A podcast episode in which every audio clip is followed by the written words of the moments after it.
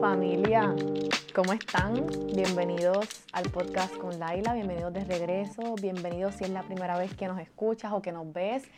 Si nos estás viendo a través de YouTube, te podrás dar cuenta de que me corté el pelo, no sé si se nota bastante, eh, me corté el pelo, ya creo que ya me tocaba, estaba muy pesado, tengo demasiado pelo hace demasiado calor, nos estamos derritiendo, así que ya tocaba. El calor está insoportable, creo que he hablado todos los días, aparezco en, Instagram haciendo un mini run del calor que hace, porque llevo cuatro años en Florida y este es el verano más caluroso que yo he pasado, la humedad está insoportable, nos estamos derritiendo, es una cosa que, que yo lo cuento y no me creen del calor que hace. Si me estás viendo por YouTube también, no tengo luces, estoy grabando con la luz de afuera, la luz natural, y ya está cayendo el sol. Así que espero que esto se vea bien, pero quise sentarme a hablar con ustedes.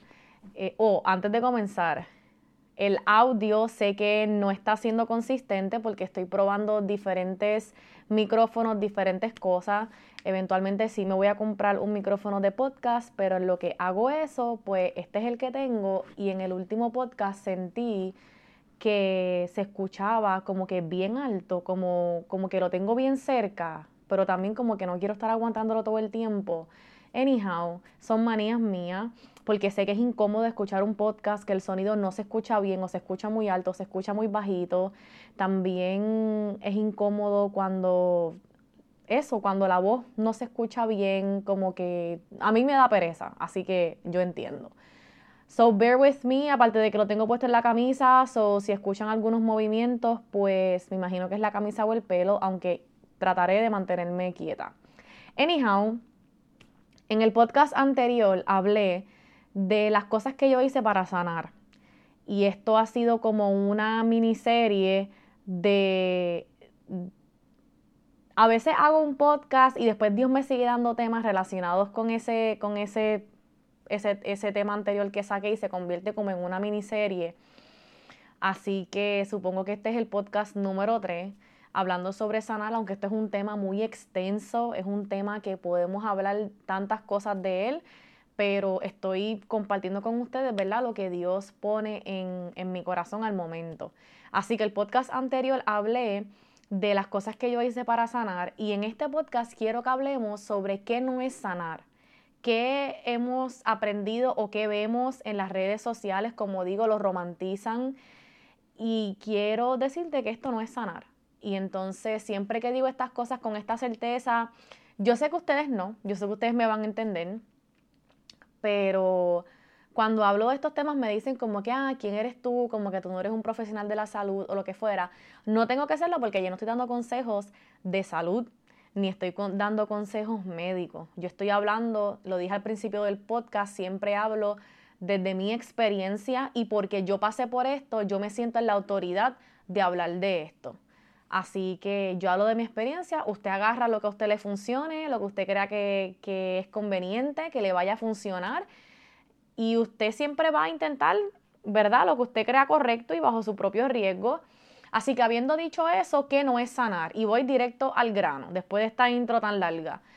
Familia, sanar no es esto que vemos en las redes sociales que romantizan, como les dije, de tener un journal y simplemente hacer un brain dump, aunque eso ayuda pero te lo romantizan como que este es el journal que tienes que comprarte porque es el que todo el mundo está usando y todo el mundo habla de journaling, pero realmente es una práctica que tú haces o solamente estás hablando de él porque todo el mundo está hablando de esta práctica y porque ahora se ve cool y como que the it girl es esa, esa, esa chica que se sienta a hacer journaling con su matcha o su café, que se va en una caminata por las mañanas y hace yoga o estas cosas. Esto no es sanar, familia. Esto no es sanar y se los digo con el corazón en la mano. Obviamente yo nunca voy a querer estar aquí queriendo ofender a nadie, pero estas cosas sin propósito no son sanar. Eh, el hecho de que tú tengas una rutina establecida, aunque es muy importante, no es sanar. Y te voy a decir por qué. Antes de, de decirte por qué. el yoga no es sanar, el yoga es una religión también, tienen que tener mucho cuidado con eso, por eso lo dejo a su discreción. El yoga es una religión, es una práctica, es una religión. Creo que ellos hablan sobre conectarte con tu yo interior, algo de la vibra, el universo. Estas cosas no son bíblicas, por eso no practico yoga, no creo en el yoga, porque siento que intentan llevarte a otro lugar donde no hay nada que buscar. Así que no voy a entrar en lo que es o no es el yoga, pero eso lo dejo a discreción de ustedes. Como les dije, yo hablo de mi experiencia, eso no es sanar. Sanar no es, obviamente, irte para el jangueo con los panas porque tienes que eh, desahogar, eh, desahogarte o ahogar tus penas. El alcohol claramente no cura nada y aunque ustedes dirán como que Laila, obvio que el alcohol no cura nada, pero cuántas veces no decimos como que, ay, tuvo un mal día, déjame darme una cerveza. O, ay, pasó esto, yo me merezco una cerveza. ¿Estás utilizando el alcohol para sentirte bien? Creo que si ese es el caso, debemos entonces autoevaluar por qué lo estamos haciendo. El alcohol, las drogas no, no sanan, absolutamente, no es sanar. El estar con personas diferentes tampoco es sanar. No es sanar hacer cosas que te despejan la mente, pero que no trabajan tu corazón. Como dije al principio, crear rutinas saludables es bueno, y obviamente hacerla es bueno levantarte temprano, irte a caminar, hacer ejercicio, hacer tu journaling, escuchar música, estar un, tiempo en silencio y, y, escribir o lo que fuera, sí, esas son buenas prácticas, no las estoy criticando, pero si solamente estás haciendo eso, yo te aseguro que no estás sanando, que no te va a ayudar, porque sanar es hacer el trabajo difícil, porque sanar duele, sanar es ir atrás a tu niñez y ver exactamente qué cosas fueron las que te rompieron, las que te hicieron daño, las que te marcaron de por vida que has arrastrado por el transcurso, el transcurso de, tu, de tu vida y que ahora se reflejan en tus relaciones con tus parejas o en tus amistades, hasta en tu mismo trabajo, en tu desempeño, ¿ok? Así que sanar es un proceso, como les dije, bien doloroso, es bien duro y no todo el mundo quiere hacerlo porque he escuchado a muchas personas que van a terapia y dicen, ah, no me gusta la terapia, primero porque estoy hablando con alguien, que no me conoce, que me voy a sentar yo a contarle mis cosas a alguien que en efecto no conozco.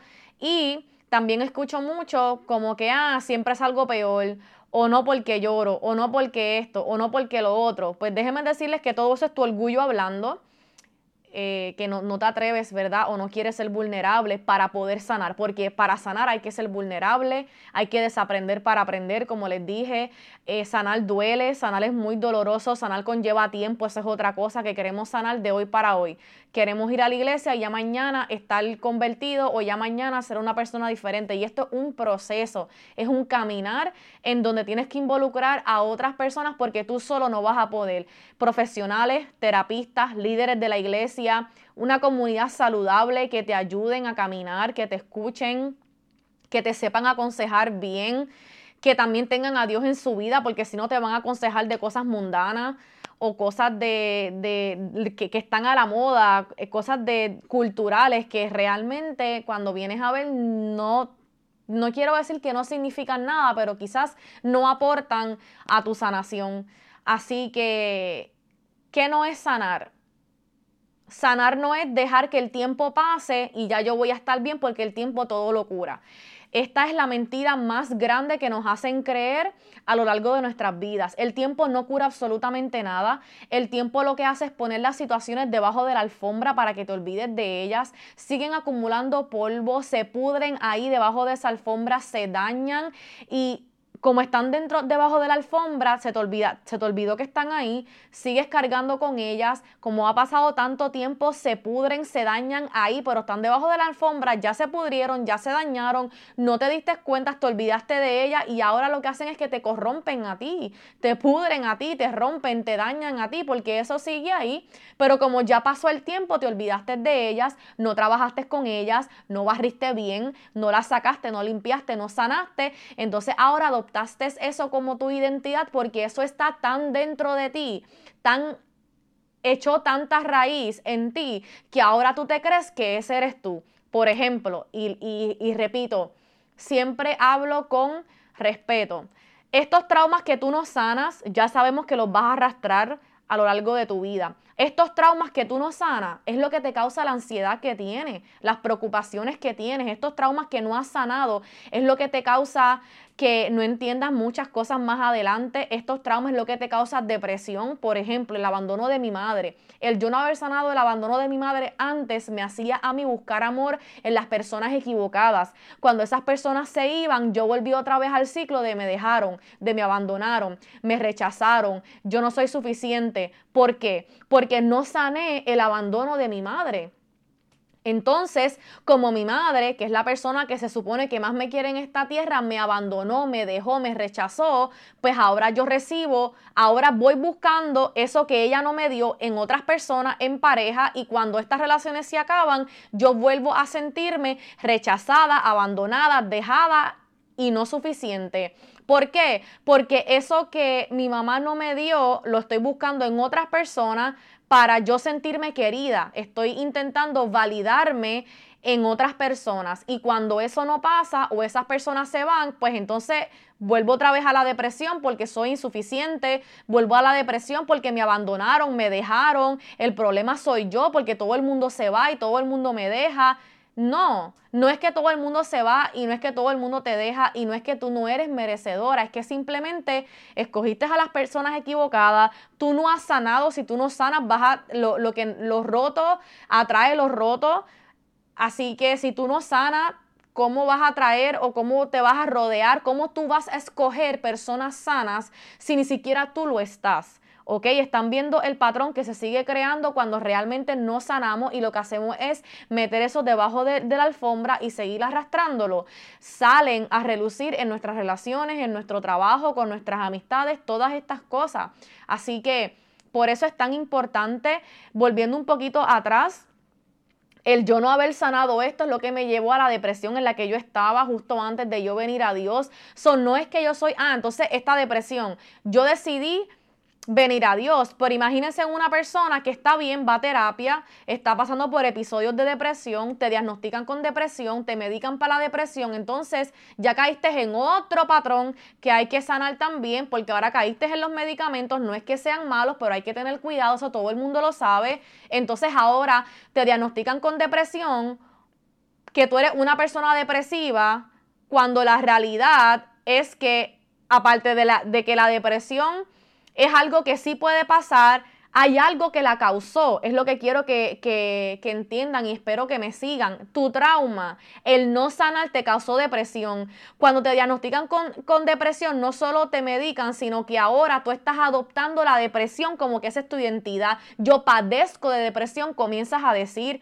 Entonces el, el, diagnóstico lo que hace es pasarte la manita, validar tus sentimientos, que no es que los estoy invalidando, pero te pasas la, la, manita, ahora adoptaste el papel de víctima y ahí te quedaste, porque eres una persona depresiva según los, los eh, ¿cómo se dice? las personas de salud. No es que esto está mal y no es que tú estás loco si, si eres diagnosticado con, como una persona depresiva. Escúchame bien lo que yo estoy diciendo. Estoy diciendo que ahora como te diagnosticaron, lo que tú arrastraste, que no sanaste, que metiste debajo de la, de la, alfombra, sigue saliendo más adelante, te causó la depresión que tienes, te diagnosticaron, ahora lo adoptaste como tu identidad y ahora te quedas en ese círculo de que eres una persona depresiva y sales y vuelves y entras cuando la realidad es que la depresión te la está causando eso que no sanaste, que si vas atrás y lo sanas, se acabó la depresión. Familia, estoy hablando de mí. Eso fue lo que a mí me pasó. La diferencia fue que cuando me diagnosticaron la depresión, yo le dije a mi terapista, no voy a medicarme. Ella lo respetó, claro está. Me dijo, rápidamente me dice, ¿por qué? Porque tienes un historial de medicamentos o lo que fuera. Yo le dije, sí. Me dijo, está bien, no hay problema. Pero, ¿qué pasa?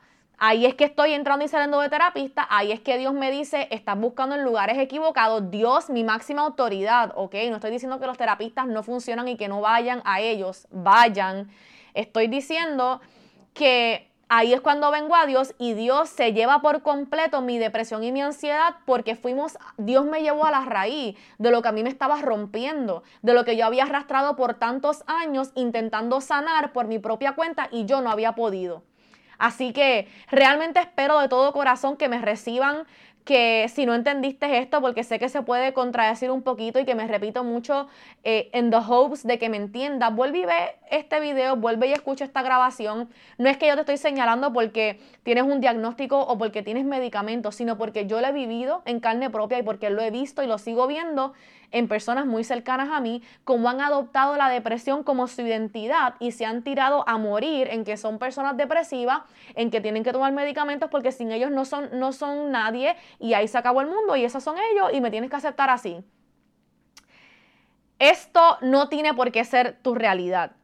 No digo, no invalido tu depresión, ni tu ansiedad, ni que estás roto. Yo no invalido nada de eso porque así me sentí yo también. Y así estuve yo también pero dentro de lo que nos queda, porque a mí no me quedaba nada cuando yo vine a Dios, hay que ser, hay que sacar la fuerza de donde las encontremos. Y si no las tiene, pídeselas a Dios, porque fue lo que yo hice. No me quedaba nada. Siempre que yo hablo de mi testimonio, yo digo que yo vine a Dios arrastrada arrastrada, no me quedaba nada, yo no tenía nada que perder, yo estaba totalmente muerta, muerta muerta. No puedo explicarles lo, el, el, en cuán oscuro era el lugar donde yo me encontraba, cuán rota yo estaba.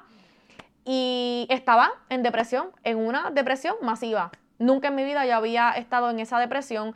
Anteriormente sí había estado en depresión, por eso les digo lo que les digo. Ya yo había tenido otros episodios depresivos, pero este último fue el más grande de mi vida, fue el que me llevó a Dios y Dios sanó en su totalidad mi depresión y mi ansiedad, que es lo que el enemigo usa para meterse en tu mente y luego que tú te creas que esa es tu identidad cuando Dios no creó personas depresivas, Dios no creó personas con ansiedad, Dios no creó imperfecciones. Nosotros fuimos creados a la imagen y semejanza de Dios y Dios no es una persona depresiva ni con ansiedad ni con todas estas cosas. ¿Entienden? Dios es una persona de paz, de alegría, de armonía, de abundancia, de grandeza, de gloria. Entonces, si nosotros fuimos creados a su semejanza, ¿por qué tú adoptas la identidad de que tienes depresión o ansiedad? Y si ese es tu diagnóstico ahora, escúchame bien, este no es el final.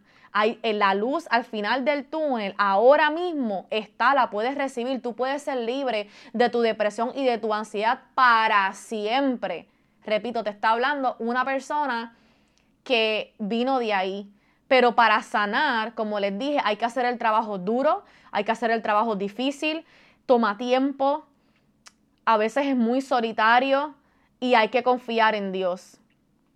Hay que dejar todo en las manos de Dios, quien, que es el único que puede sanar tu depresión, tu ansiedad, lo que tú sientes ahora mismo, el abandono de cualquier pareja, de tu esposo, la infidelidad de tus padres, lo que sea, Dios lo puede sanar, te lo prometo, porque repito y lo voy a seguir repitiendo porque este es mi testimonio y porque yo pensé que yo nunca iba a salir de aquí. Dios fue quien único pudo no solo sanarme, sino ayudarme a perdonar a todas esas personas que me hicieron daño en el pasado, que me llevaron a la perdición y a la depresión en la que yo estaba.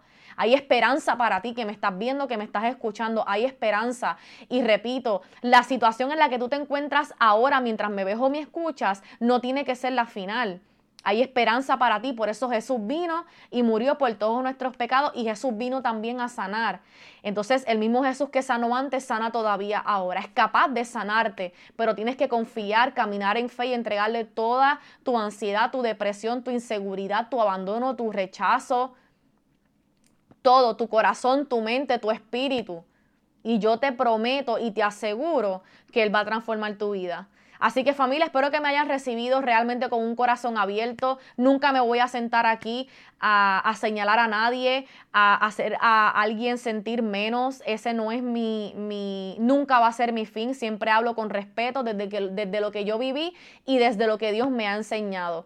Porque también estuve en ese lugar tan oscuro y sentía que no iba a salir de él. Es que me atrevo a hablar de estas cosas con ustedes porque hay esperanza, porque hay solución y porque Dios es la respuesta porque Dios es la sanación, es la luz, el camino y la vida, ¿ok? Dios tiene el poder y porque estoy tan segura de que así es, me atrevo a hacer este video, me atrevo a hacer esta grabación, me atrevo a hablar contigo en, en este momento para animarte a que te acerques a Dios y le des una oportunidad de cambiar tu vida. Así que mi oración para ti en esta hora es que puedas venir a Dios con un corazón abierto, con un corazón humillado, que puedas entregarle tu ansiedad y tu depresión, que quizás no te deja dormir, tus inseguridades, que te hacen sentir menos, que te hacen sentir no merecedores, no solo del amor en general, sino de que Dios pueda verte, escogerte, sanarte y transformarte. Oro por tu corazón, por tu mente, que quizás de noche no se calla, que no te deja dormir, que te dice cosas muy muy feas que te has creído y has adoptado como tu identidad.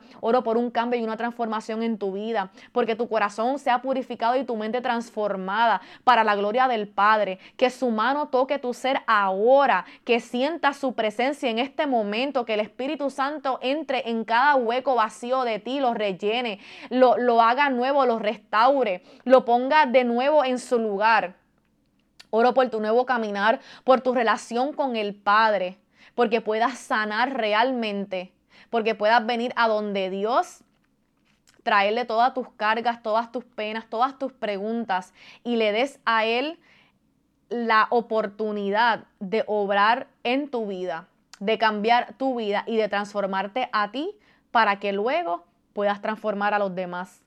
En el nombre de Jesús creemos que esto es posible. En el nombre de Jesús declaramos que esto ya está pasando. En el nombre de Jesús creemos y declaramos de que hay un nuevo comienzo ahora, en esta hora. Está comenzando algo nuevo. Ríos de agua viva fluyen por tu ser, te llenan, te hacen nuevo, te restauran, te dan claridad. Oro por tu sabiduría y tu, y tu discernimiento en este nuevo caminar que solamente viene del Padre, que la paz del Padre en esta hora te inunde que su fuerza te levante y te ayude a ir corriendo tras de Él, que fijes la mirada únicamente en Dios, que te aferres tanto a Él, que no quieras nunca salir de su presencia. Creemos en esto, esperamos en esto, en el nombre poderoso de Jesús. Amén. Familia, les amo, le amo, le amo demasiado. Gracias por estar aquí. Y sé que, sé que esto va a ser de bendición. Sé que, que hay un nuevo comienzo en, en, esta hora y me honra mucho poder tener este espacio para, para comunicarme con ustedes, para ayudarles, llevarle una palabra y sembrar esa semilla en ustedes que sé que Dios va a hacer florecer. Así que gracias por estar aquí, por vernos, por escucharnos. Recuerden compartir para que otras personas se beneficien de este contenido, para que otras personas también se edifiquen, crezcan y se acerquen a Dios. Recuerden que la fe activa el reino. Los adoro, los veo en la próxima. Bye.